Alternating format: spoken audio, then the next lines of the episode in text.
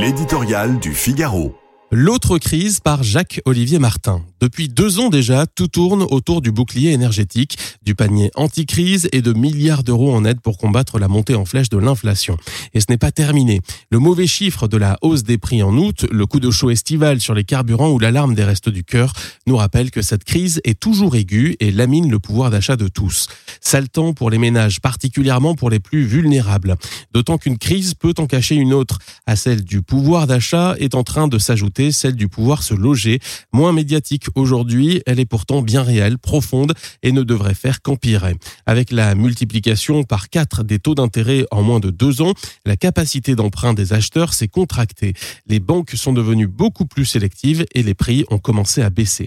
Moins d'acheteurs, moins de vendeurs, le marché s'est grippé dans l'ancien mais aussi dans le neuf. Et plus sévèrement encore, les promoteurs cumulent baisse de la demande et flambée des coûts de construction. Le cocktail est destructeur.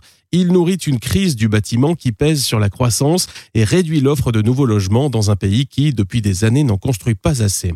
Personne n'est à l'abri de ce bouleversement, en particulier les locataires qui subissent la diminution de l'offre dans le neuf, mais aussi dans l'ancien en raison de nouvelles normes environnementales qui découragent les bailleurs. Le gouvernement ne peut certes pas influer sur les taux d'intérêt, c'est du ressort de la Banque centrale européenne, mais il n'est pas démuni pour autant. Il peut assouplir les conditions d'accès au crédit et tout faire pour créer un choc d'offres. Depuis plus de six ans, Emmanuel Macron le promet sans avoir réussi à le mettre en œuvre.